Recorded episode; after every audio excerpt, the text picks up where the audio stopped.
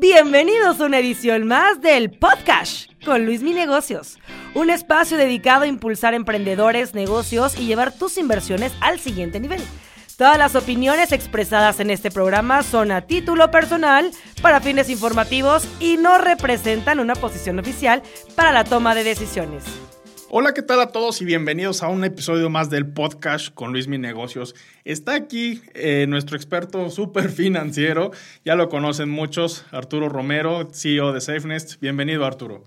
Gracias, Luis Mi, gracias a todos, bienvenidos. Pues el día de hoy vamos a hablar de temas bastante importantes. Vamos de lo más importante a lo no tan importante. ¿Te parece bien?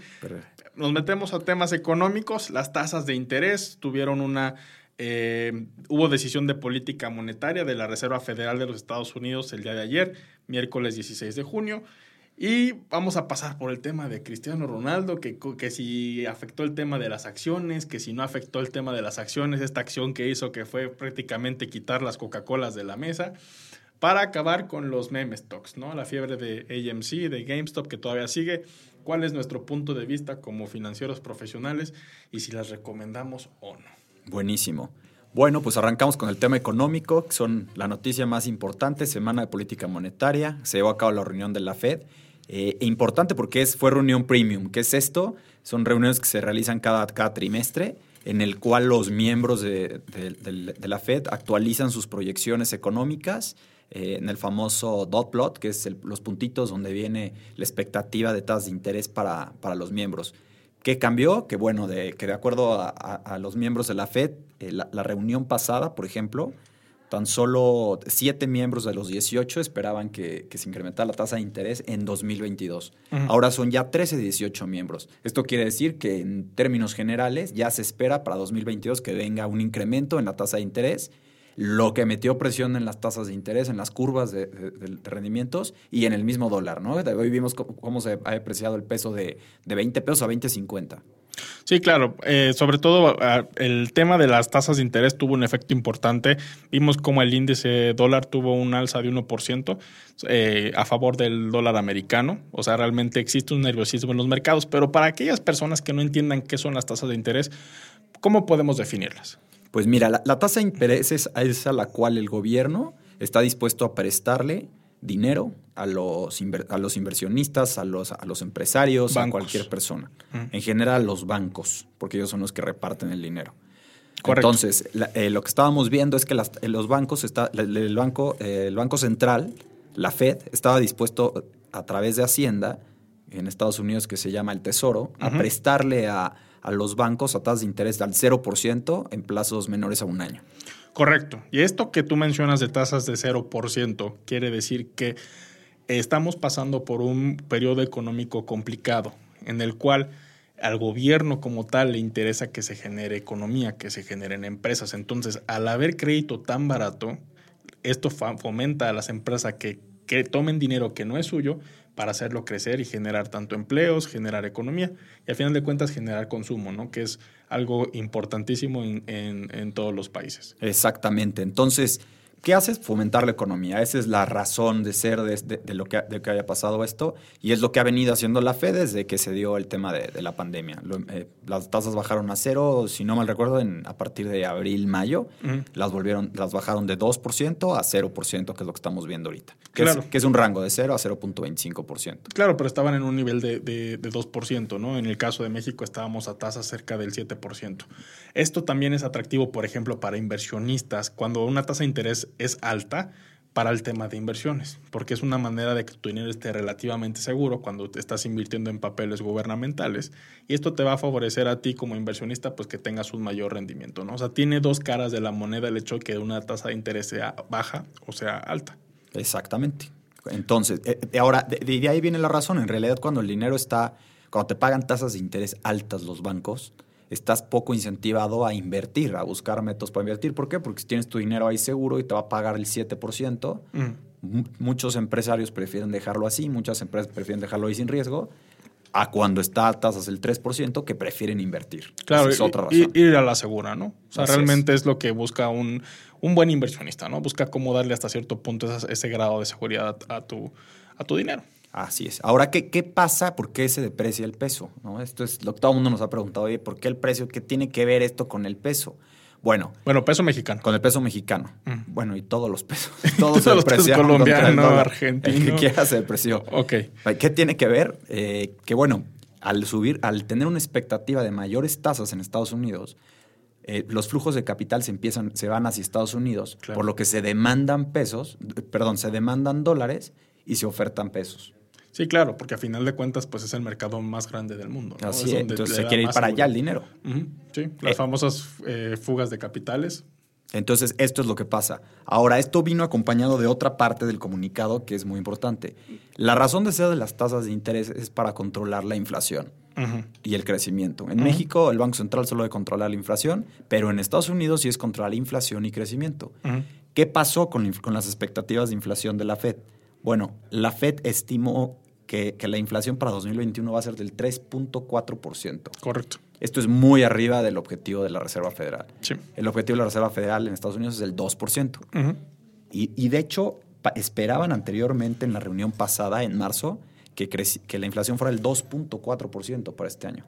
¿Y ahorita está? En 3.1, 3.4. Muy por encima del Muy target. Muy por encima del target. Sí, mismo que también ese fenómeno también está sucediendo en México, ¿no? En todo el, en todo el mundo en realidad estamos viendo un tema de inflación. Sí, en inflaciones en México estamos viendo tasas anualizadas del 6% cuando el promedio es un 4, ¿no? Eh, ahora, el, el, chiste aquí es si va a ser transitoria o no, porque es un efecto de comparación contra el año pasado. Pues ese ha sido el tema de debate de los últimos meses, ¿no? Hay economistas que ciertamente sí creen que va a ser un, algo transicional, que únicamente este, este tema de inflaciones va a acabar regularizando ¿Por qué? Porque está habiendo empleo, está habiendo crecimiento de alguna de la otra cara de la moneda, entonces eso no preocupa tanto, ¿no? Hay productividad del otro lado de la mesa.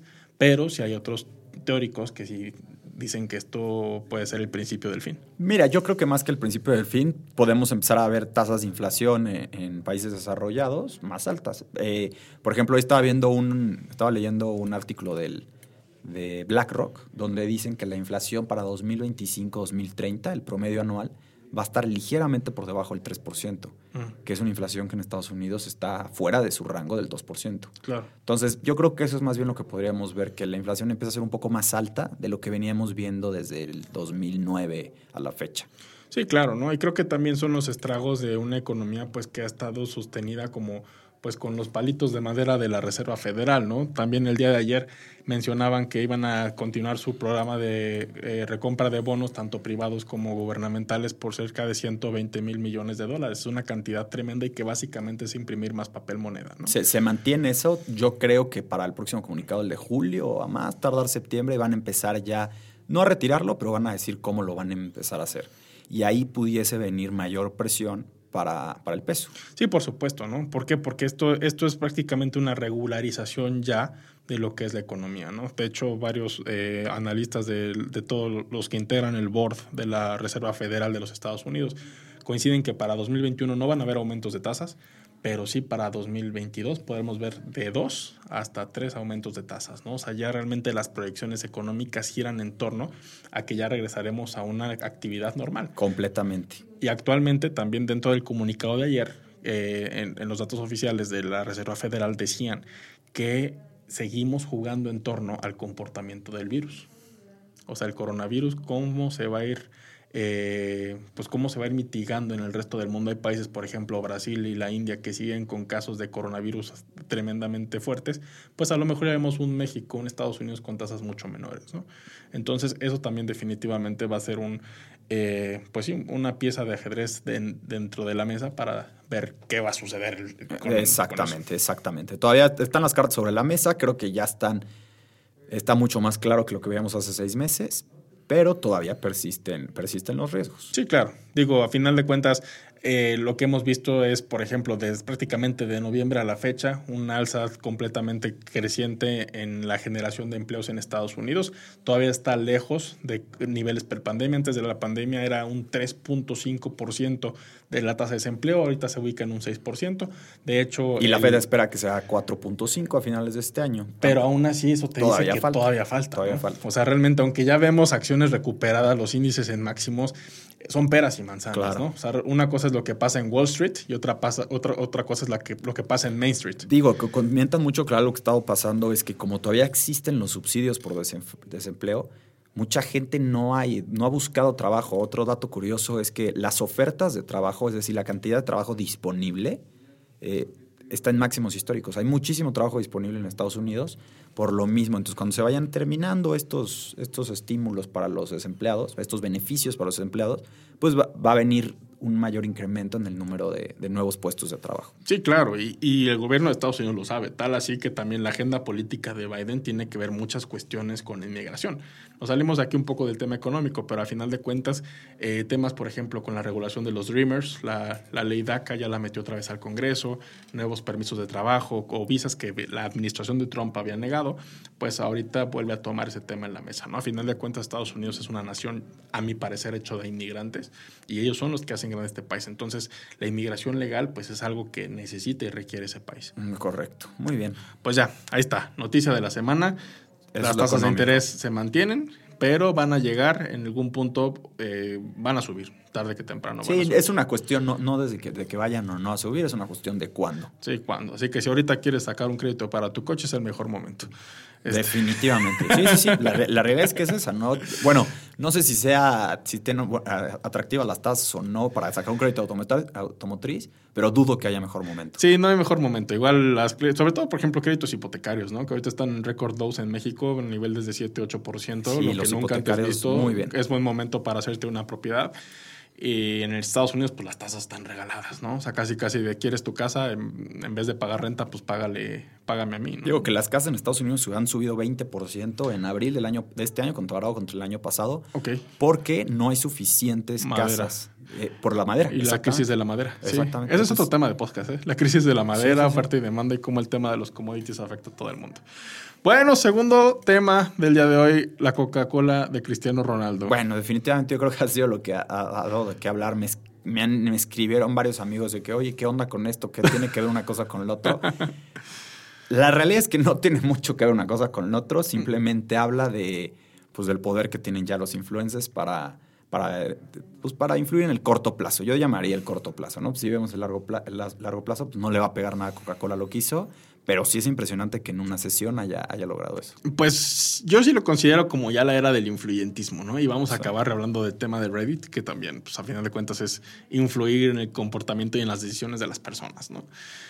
Yo la verdad sí no creo que el tema de Cristiano Ronaldo, o sea, realmente tenga un efecto negativo en los números trimestrales de Coca-Cola. O sea, definitivamente no lo creo. Yo creo que eh, yo la catalogo como una droga la Coca-Cola, ¿no? O sea, es muy, la gente es muy dependiente a ella. Eh, veía un, TikTok de una persona diciendo, perdóname Cristiano, pero yo mis, mis carnitas me las tomo con Coca-Cola. O un chileno, mi piscola. Oye, un, entrenador de Rusia agarró y destapó la coca y se la tomó. No, ya todo el mundo. El entrenador de Rusia se tomó la coca. Pogba quiso hacer lo mismo con cerveza, pero no le salió. Pogba quitó la eh, Heineken. Sí, oh, me falta otro jugador, pero él se tomó la Heineken, no me acuerdo quién. Sí, ya, o sea, ya se la agarraron de, de meme y de burla. Lo que sí, también me daba risa era que eran demasiado alarmistas. O sea, realmente la reacción de Cristiano Ronaldo en las acciones de Coca-Cola a dos días fue una baja de 1.6%. Claro, no, no es nada. Lo que pasa es que te ponen la gráfica eh, de no sé, eh, acuérdate que las gráficas pueden estar muy sesgadas. Si yo te pongo una gráfica de 0 a 100 y vemos cómo se comporta el de 50 a 60, casi no se va a ver. Pero si pongo una gráfica de 40 a 65, pues va a parecer que perdió todo el valor. sí, sí, sí. O sea, te ponen un ángulo de 90 grados, o sea, una, una, una, una diagonal. Exactamente. Y sí, o sea, sale el mercadólogo a decir es que cristiano y cristiano y cristiano, pero ya cuando la persona que ya invierte sabe que es un movimiento completamente natural de mercado. Ahora, lo que es un hecho, digo, ya filosofando, entrando en otro tema, pues es la tendencia de, pues bueno, de un deportista a desprestigiar el veneno que es Coca-Cola. Esa es la realidad. Pues sí, claro. Pero también, por ejemplo, me daba mucho risa los encabezados, ¿no? Se desploman las acciones de Coca-Cola. algo que no pasó para Así de Coca-Cola en quiebra, Coca-Cola en barca. Entonces, bueno, para todos los que no sabían, no le va a pasar nada a Coca-Cola. No, va a seguir existiendo, te la van a seguir vendiendo al mismo precio, no van a sacar promociones. No, cero. Pero bueno, se me hizo interesante, ¿no? Cómo, cómo esto, eh, cómo ya un influencer de la talla de Cristiano puede tener cierta injerencia. Y digo, ojalá sea para bien. O sea, como tú lo dijiste, la Coca-Cola como tal puede ser un veneno. O sea, si es muy rica, si es deliciosa, no hay nada como una coca fría helada en su envase de vidrio pero sí no es buena para las juventudes, ¿no? Otro, Diego, otro detalle ahí es ya también lo, lo complicado que es para los reguladores poder prevenir el uso de, de, información privilegiada, el uso, o sea, porque el, el, poder que tienen para manipular el mercado ya los influencers es brutal. ¿Y cómo vas a regular eso? Digo, no sé si lo habías pensado, pero qué tal que Cristiano traía un corto en Coca-Cola y se le ocurrió hacer eso. o sea, digo, no creo, ¿no? Pero lo hemos visto mucho con Elon Musk, lo que hace con las acciones de Tesla, lo que hace con Bitcoin. Sí, sí, sí. La verdad pueden manipular el mercado de una forma sumamente peligrosa. Sí, yo, yo no veo mal una ley de influencers, la verdad. O sea, ya, ya, ya estando en este contexto, ¿no? de, lo, de, lo de, lo, peligroso que puede llegar a resultar. Claro, algo. o sea, es que, por ejemplo, la Fed, eh, este Jerome Powell, el presidente de la Fed, tiene que cuidar todas las palabras que dice, cómo las dice, y no puede salir él a decir en, en una entrevista un sábado en la noche que no ve bien el dólar, ¿no? Claro. Tienen que ser muy, son figuras públicas. Claro. Los influencers, pues cada vez van a ser figuras públicas. Bueno, ya bien ya son figuras pues públicas. Ya son figuras Más públicas. bien el tema es que no veíamos ese poder reflejado en los mercados financieros. O sea, como de repente Elon Musk dice, ¿saben qué? Vamos a quitar el Bitcoin de Tesla. Ya no puedes comprar tu Tesla con Bitcoin y ¡pum! 20% para abajo, ¿no? Uh -huh. Ahora dijo que a lo mejor pudiera ser otra vez viable cuando el Digo, Bitcoin, Bitcoin no está regulado, por eso lo, lo, hacía con Tesla antes y las, la SEC lo, lo multó y les llamó la atención. Ahora lo hace con Bitcoin. Sí pero ya para todo. O sea, al final de cuentas, digo, Bitcoin está regulado y pues hasta cierto punto puedes hacer eso, pero también te estás metiendo con el dinero de mucha gente. Es manipulación de mercado uh -huh. que si está regulado o no, tienes razón, no, no es, eso no es, es un tema ético ya también. Sí, claro, que es mucho también lo que estamos viendo con este grupo de Wall Street Bests, que yo ya los hacía muertos, ¿eh? Yo ya, o sea, fue en enero, febrero, por ahí, uh -huh. que empezó la primera ola, vamos to todos por BlackBerry. Mira, por yo estaba leyendo muchos blogs y así, yo creo que es algo que ya llegó para quedarse. Las meme stocks. Digo, si es que imagínate, ahorita sacas tu celular y puedes operar lo que quieras, puedes mover lo que quieras. Sí, en cierto. Estados Unidos no solo operan, nosotros aquí en México no estamos acostumbrados a operar así, pero en Estados Unidos todo es con crédito. Sí. O sea, en Estados Unidos no necesitas tener 100 dólares para comprar una acción de 100 dólares. Con que tengas 10 dólares, ya puedes comprar una acción de, 10, de 100 dólares. Te apalancas 10 a 1. Uh -huh. Entonces, el inversionista retail ya pues, tiene pólvora, por dry power para poder operar. Híjole, pero ese es un boomerang. Es un arma de doble filo. No, o sea, claro, el, el pues, apalancarte no, claro. para, para, hacer inversiones, no lo hagan aquí, por favor, no lo hagan. No pidan un crédito para comprar acciones. No es lo más sano. hay apalancamiento pero... en criptomonedas. Eh, sí, sí las hay. Sí no, está... en, criptodivis, en criptomonedas hay CFDs que permiten esto, pero no, aléjense de los apalancamientos. Realmente no es una manera viable. O sea, yo sí veo que pidas un crédito, por ejemplo, para hacer que sea un negocio, para una empresa o para financiarte tus facturas, el, el, factoraje financiero, ok. Pero para hacer una inversión especulativa sobre todo. Sobre todo especulativa. Sí, claro. Sobre todo especulativa, ¿no? O sea, realmente la especulación sí, eh, pues a final de cuentas es requieres de conocimiento hasta para especular, ¿no? Claro. Porque, y, esto es lo que ha pasado con las meme stock, es, es, es apalancamiento. Sí, porque si tú vas a especular sin saberle, se vuelve en un casino, se vuelve una apuesta. Y lo que yo les digo en, en, en eventos, en webinars en, y demás, si van a apostar, pues vayan al casino y todo al Real Madrid o todo al Barcelona, ¿no? O sea, es muy diferente. Claro. Y ahí te duplican tu dinero. Sí, sí, sí. De, la realidad, esto, esto, de las meme stocks yo creo que no, no se va a acabar. Más, eh, bien, más bien es ver hacia dónde van a ir ellos. O sea, ahorita pues se, está, se, están metiendo sobre todo con empresas de small caps que pueden hacer esas alteraciones. Porque si te empieza un, game, un Wall Street Bets, vámonos contra Amazon, no va a pasar absolutamente nada, porque requieres miles de millones de dólares para subir 1% sí, de esa claro, empresa. claro, claro. Eh, digo, el problema ahí es que tú como inversionista como, lo, como los, o sea, como hedge fund, los hedge fund invierten bastante en empresas de small caps, de pequeña capitalización. Uh -huh. Entonces, por eso veíamos en febrero o marzo los, el que tronó un hedge fund, se me olvidó ahorita su nombre. Melvin Capital. Melvin Capital tronó, porque van, están escogiendo empresas que tengan valor, pero pues si llegan las, los cuates de Reddit y te deshacen toda tu estrategia, pues sí está, está peligroso. Sí, yo también creo que también ese fue un foco rojo muy grande para los inversionistas en corto. ¿eh? O sea, ya no puedes, ya no puedes tomar un camino lógico, ¿no? Simplemente tienes que ver la manera en que puedas, pues, tú hacer esa, esa inversión, ¿no? Así es. Yo creo que principalmente son temas que debemos de aprender.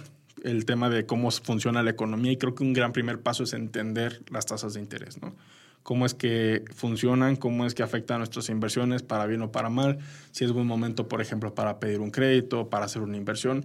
Es muy importante entender un aspecto macroeconómico para después meternos a lo que es tu inversión. ¿no? Si no hay un buen ciclo económico, pues difícilmente esa inversión va a poder darte buen rédito. Y por otro lado, pues, híjole, con el tema de los influencers, yo sí estoy en pro de una regulación. Esa, es mi conclusión. Ojalá se pudiera hacer en algún punto, siempre, sobre todo por siempre, la regulación va atrás de lo que va sucediendo. Yo no dudo ya que veamos en algunos años que, empiecen a regularlos. Va a estar interesante cómo lo logran. Sí lo veo muy complicado. Y también qué horror cómo lo van a lograr, porque si de por sí ya es un mercado muy, muy organizado, muy restringido, tenemos muy regulado, pues lo van a seguir incrementando la regulación. Claro, sí, 100%. O sea, estas regulaciones, pues a final de cuentas, están en pro del consumidor, que es básicamente el inversionista que invierte en este tipo de activos. El inversionista final, esa es la idea. Exactamente. Pues a final de cuentas, ofrecerte protección. Mi estimado Arturo, ¿cómo te encuentran en redes sociales? Eh, nos encuentran en SafeNest-MX y en, en, Instagram y en Facebook como SafeNest. Perfecto. Pues le saludo a su amigo Luis Mi Negocios. Muchas gracias por su tiempo y hasta la próxima emisión. Este fue el podcast con Luis Mi Negocios. Hasta la próxima emisión. Recuerda suscribirte al podcast y unirte a la comunidad en arroba Luis Mi Negocios en TikTok, Instagram y YouTube.